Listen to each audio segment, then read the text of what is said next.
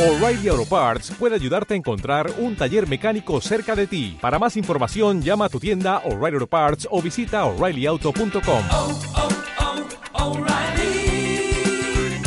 oh, Parts.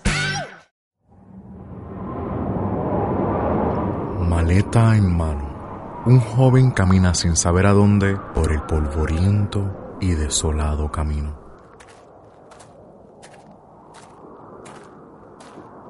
Ya hace mucho tiempo atrás que mi padre murió. De mi mamá no sé mucho, y a mis hermanos los llevo hasta donde la última gota de lluvia decida cruzar mi camino. Fíjate, mi padre fue un hombre trabajador. Demasiado trabajador, tal vez. Mas nunca dio queja alguna sobre su pasado, su presente, de su futuro. De su futuro hablaré a su debido tiempo, si es que existe tal cosa. Mi padre vendía seguros de casa en casa durante el día y en la noche leía libros extraños sobre meteorología, física y milagros o eventos inexplicables. No era cualquier tipo de seguro los que vendía. Eran seguros para lluvias repentinas. Obviamente no tenía muchos compradores, pues algunos llegaron a pensar que estaba un poco loco.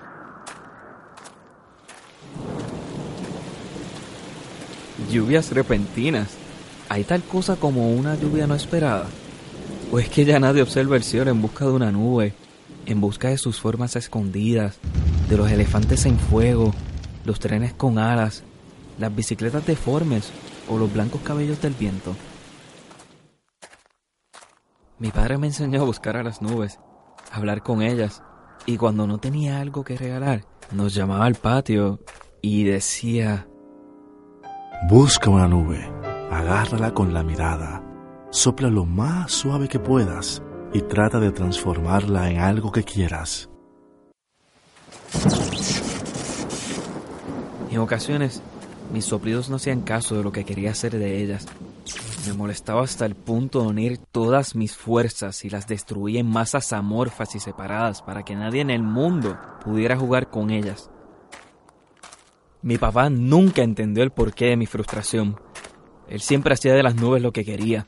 Las hacía danzar, dormir, convertirse en mares o simplemente desaparecer del todo. Pero nunca me enseñó a entenderlas.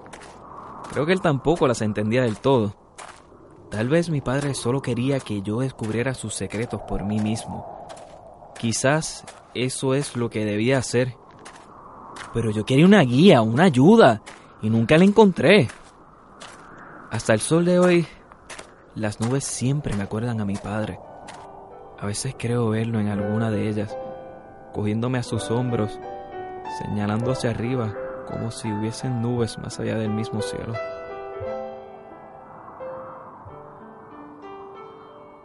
Mis hermanos nunca entendieron el por qué mirábamos al cielo. Ellos siempre miraban al suelo.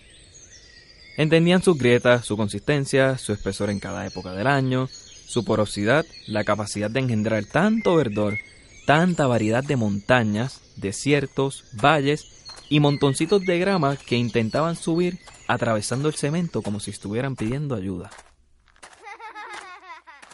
Mis hermanos nunca me dejaban jugar sus mismos juegos, ni participar en las travesuras que ingeniaban. Por más que yo intentara acercármeles, más intenciones tenían de echarme a un lado. En ocasiones me sentía parte de un lugar que no he llegado a conocer aún, pero su cercanía me parece latente. Nunca había sentido tanta separación del lugar en el que me encontraba como en mi niñez, aunque no sé si ese sentimiento se encuentra en mí o es que acepté el mundo en que vivo. Tanto tratar para encontrar ese otro lugar, el cual no llegaba a descubrir.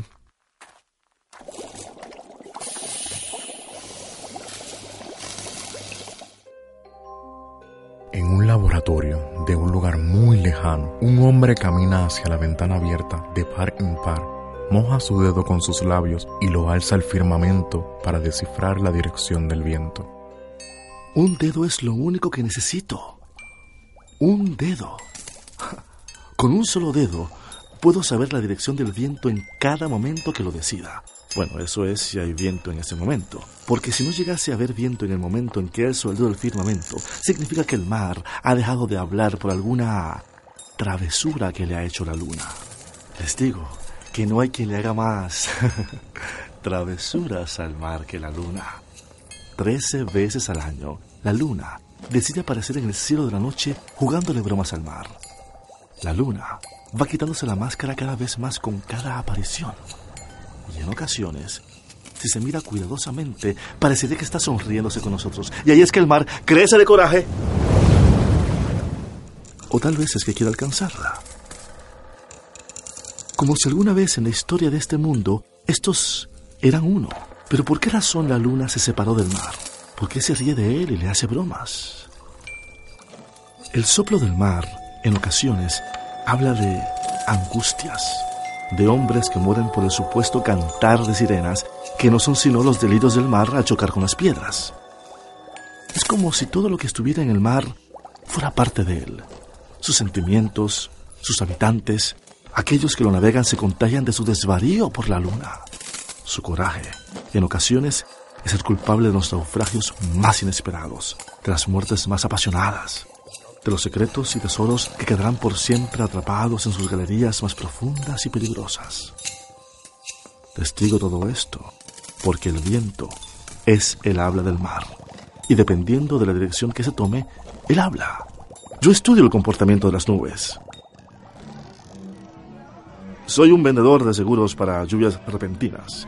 Este negocio de las nubes es muy importante para dominar el mercado, pues uno nunca sabe cuándo llegarán las nubes y con qué tipo de lluvias nos sorprenderán. Hay lluvias que son traviesas, de esas que aparecen y desaparecen instantáneamente. Hay lluvias torrenciales, de esas que caen y caen con la mayor fuerza posible, castigando la tierra y adornando los mares. Hay lluvias que solo caen porque algún poeta les ha encomendado para que éste entienda lo que se siente al escribir. Hay lluvias que solo caen para que aparezca el arco iris y se pinte el cielo de colores. Y hay lluvias que no se ven ni se sienten caer.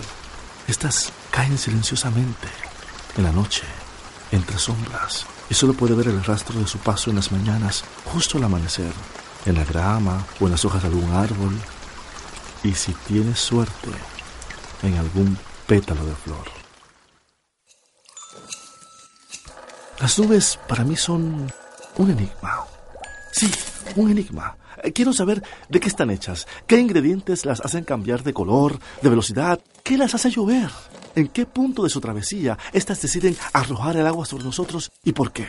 Puedo transformarlas, unirlas, despegarlas, hacerlas mover a diferentes velocidades, mas no logro entenderlas a capacidad. ¿Desde cuándo las nubes tienen sentido de independencia?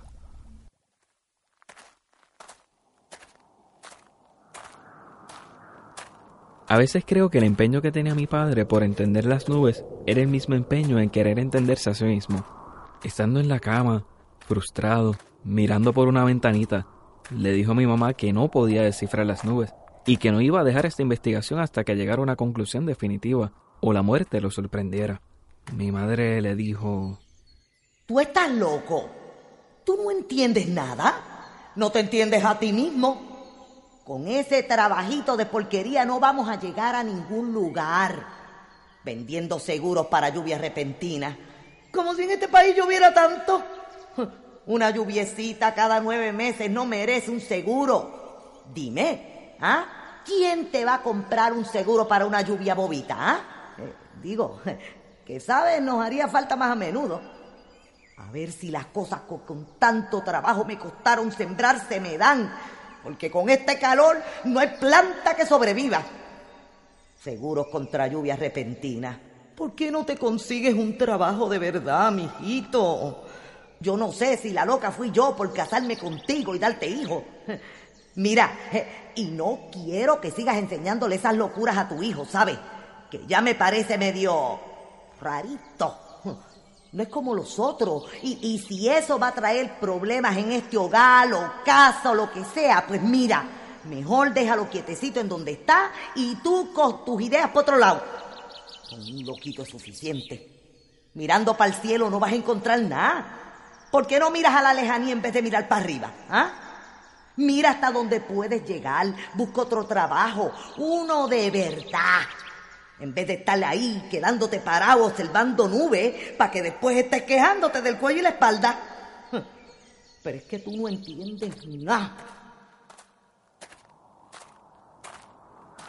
Mi madre podía admirar el horizonte con todos sus colores, contrastes, sus líneas y redondeles. Pero nunca salía de la casa. Ella añoraba todo lo de afuera, pero siempre estaba dentro. El horizonte estaba demasiado lejos para ella. Era mejor que alguien lo alcanzara por ella y se lo llevara a la casa. Por eso tenía tantas artesanías de lugares como los que soñaba, pero nunca había visitado. Era como si cada pedacito de mundo estuviera en nuestra casa, más nuestra casa no estuviera en ese mundo.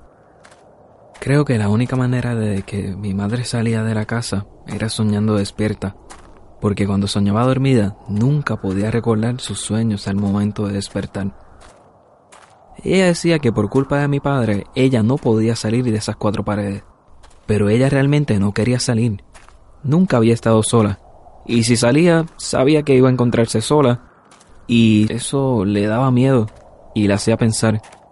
Día y noche, cuando no estaba quejándose de mi padre o limpiando, se dedicaba a confeccionar una nueva artesanía para luego ponerla en la pared o en la mesa del comedor, hasta que tuviera otro sueño y la artesanía anterior fuera reemplazada por otra de un lugar más lejano que la anterior.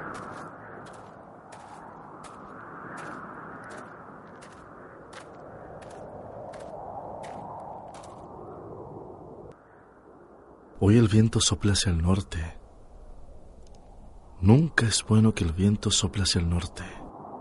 Una lluvia repentina estará por venir si mis cálculos están correctos. Hacía mucho tiempo que el viento no soplaba hacia el norte. Debo anotar eso en mi libretita.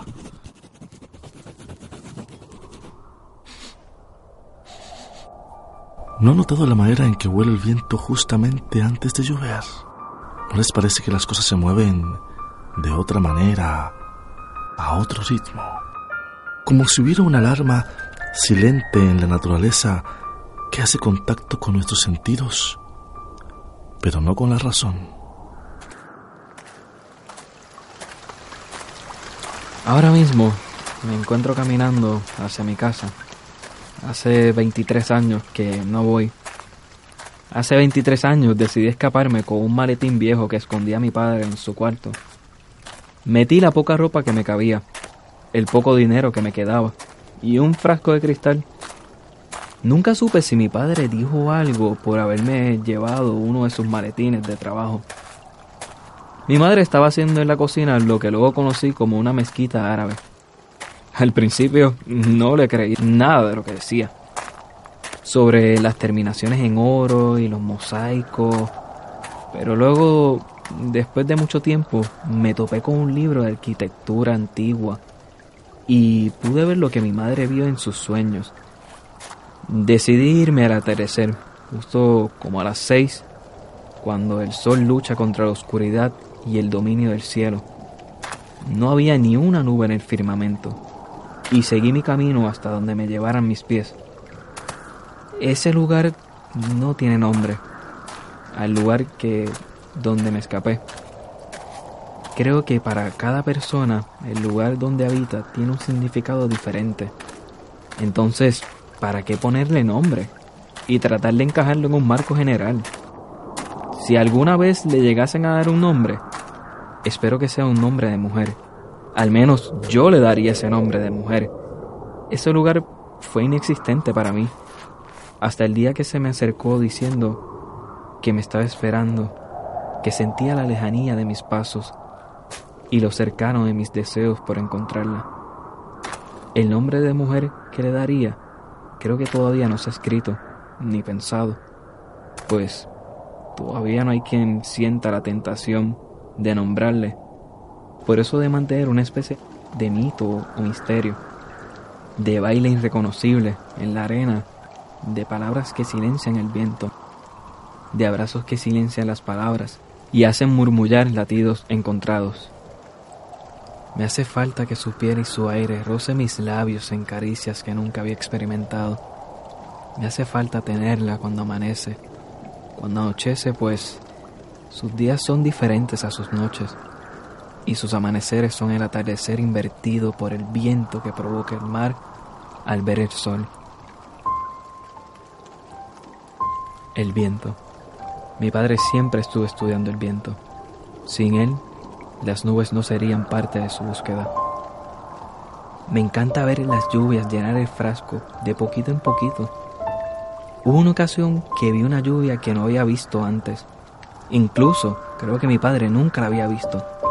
Era una lluvia que cae de manera geométricamente lineal. Una lluvia pared.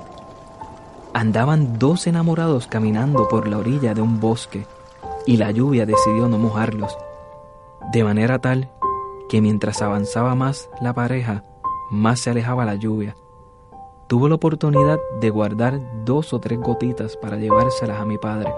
Seguro que le van a fascinar.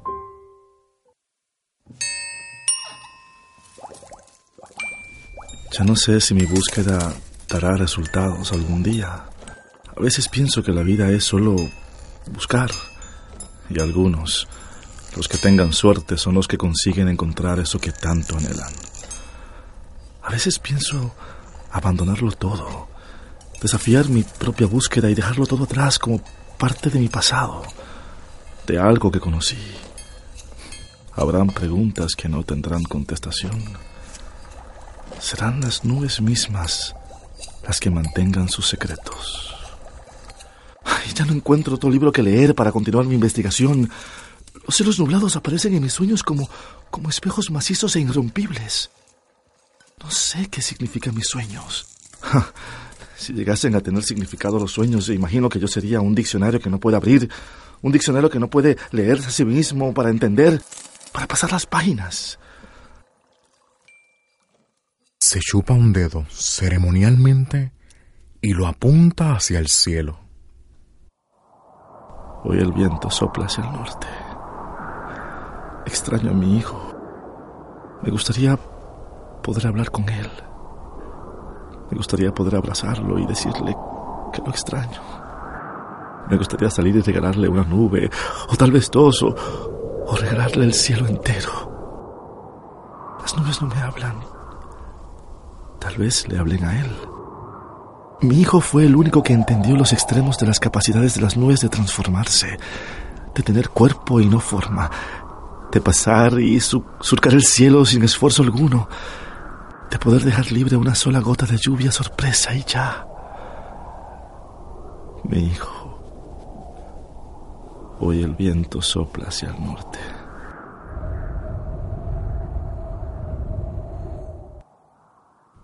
El viento sopla hacia el norte. ¿Qué, significa eso? Mi madre decía que... El viento siempre sopla para donde quiere. No tiene ni rumbo ni significado. ¿Tú crees que el viento tenga significado? Mira, cuando el viento sopla es porque sopla. Y, y cuando sopla para el norte es porque... ¿Qué rayos hago dándote explicaciones si tú ya ni me haces caso? En vez de ponerte a mirar para arriba, vete a la calle a vender, eso seguro, que aquí hace falta comida. Y si viene un huracán o un temporal, no vamos a tener provisiones. Mira, mi hijo, salte del techo, baja aquí y ayúdame con la cosa esta. Que si el viento sopla para el norte, si para empezar, el viento no sopla. El viento es viento y se acabó y no hay nada más que buscar. ¿En qué rayos estaba pensando yo cuando yo me casé contigo, ah? Claro, a ti no te importa nada más que las nubecitas esas. Total, eso no se puede tocar, eso no se puede coger. Si al menos fuera tierra lo que investiga, pues de ahí se puede sacar bajo para hacer artesanía. La tierra sirve para sembrar. Se puede bailar en ella.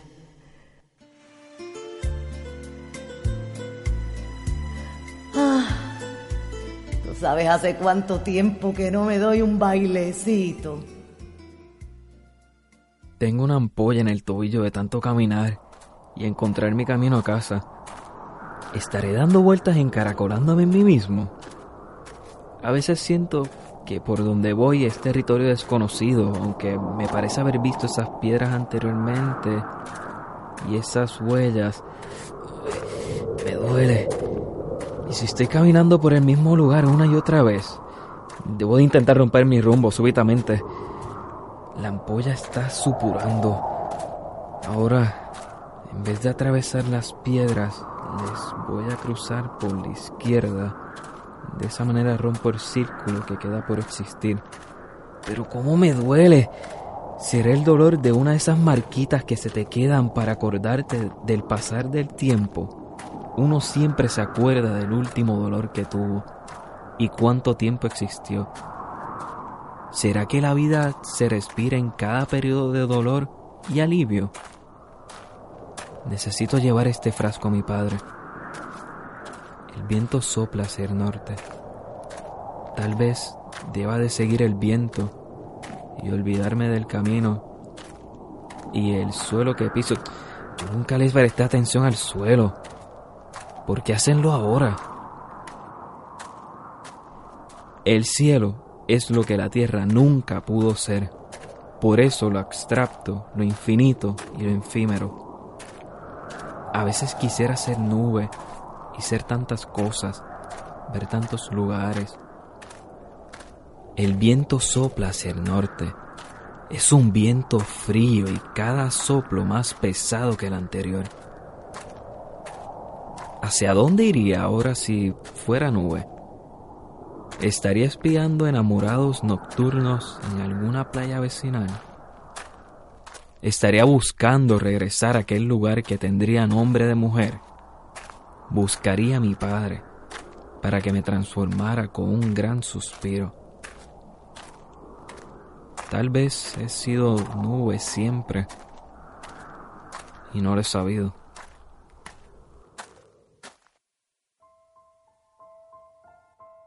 Mira, nene, no te pongas igualito a tu pai, que me vas a sacar una hernia en el estómago.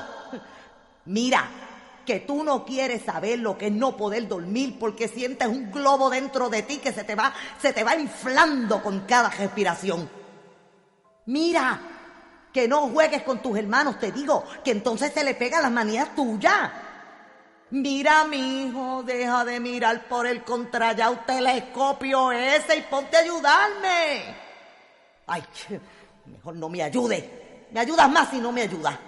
Ya me estoy pareciendo a tu padrecito querido cuando habla. Tan loco. Que vengas a ayudarme. Míralo allá afuera parado como si fuera un... Mira, mejor no me ayudes y quédate encejado en tu cuarto o en el mundo ese de nubecitas y vientitos que no sirven para nada. Tanta inteligencia malgastada.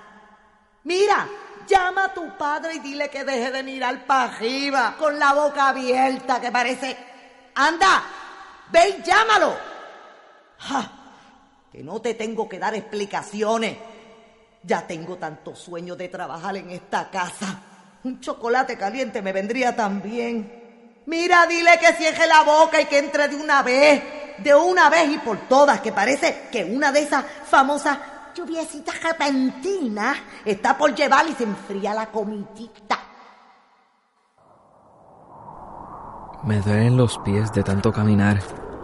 No recuerdo que el trayecto contrario fuera tan largo y lento.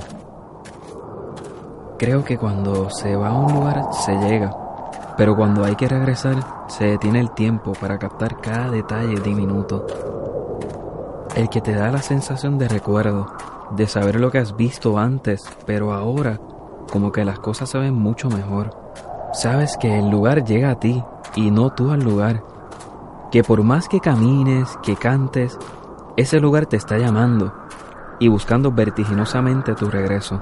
Pero el regreso no es tuyo, sino de tu memoria, de revivir la historia del lugar y reaprenderlo, de mirar al cielo y caer en cuenta de que el mundo no parece tan redondo como dicen los científicos. Un manto de nubes oscuras cubre el cielo de lado a lado. Creo que estoy cerca de encontrarme con mi padre después de tanto tiempo. Creo que veo a mi padre en la distancia.